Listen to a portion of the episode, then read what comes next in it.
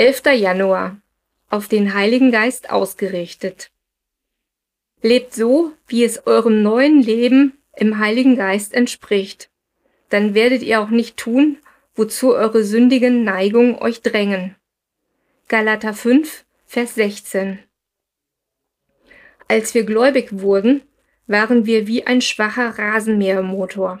Wir konnten schon etwas erreichen, aber nicht sehr viel, weil wir noch jung im Glauben waren. Als Christen sind wir bestrebt, wie eine Erdbaumaschine, echte Kraftwerke Gottes zu werden. Aber weder ein Rasenmäher noch der Motor einer Planierraupe kann etwas vollbringen, wenn er keinen Treibstoff hat.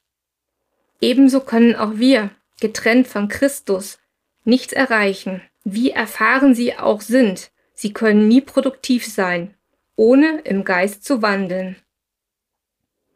Wenn es darum geht, den Begierden unserer eigenen Natur nachzugeben oder uns von Gottes Geist bestimmen zu lassen, ist unser Wille wie ein Kippschalter. Bei einem jungen Christen scheint der Wille wie eine gespannte Feder auf sündiges Verhalten ausgerichtet zu sein. Unwissentlich ist er immer noch Opfer einer gründlich programmierten Natur, die nur unabhängig von Gottes Maßstäben zu funktionieren weiß. Der Wille eines reifen Christen hingegen ist wie eine gespannte Feder auf den Geist ausgerichtet. Gelegentlich trifft er eine falsche Entscheidung, doch er lernt, seine eigene Natur zu kreuzigen und sich im Alltag von Gottes Geist bestimmen zu lassen. Wenn wir auf eine magische Formel oder eine Liste mit genauen Anweisungen für ein von Gottes Geist bestimmtes Leben hoffen, muss ich Sie enttäuschen. Sobald Sie einen geisterfüllten Lebensstil auf eine Formel oder intellektuelle Übung reduzieren, sind Sie wahrscheinlich nicht mehr vom Geist erfüllt. Der Heilige Geist ist ein Er, nicht ein Es. Unser Leben mit Gott ist eine persönliche Beziehung, nicht ein mechanischer Ablauf oder eine gesetzliche Formel.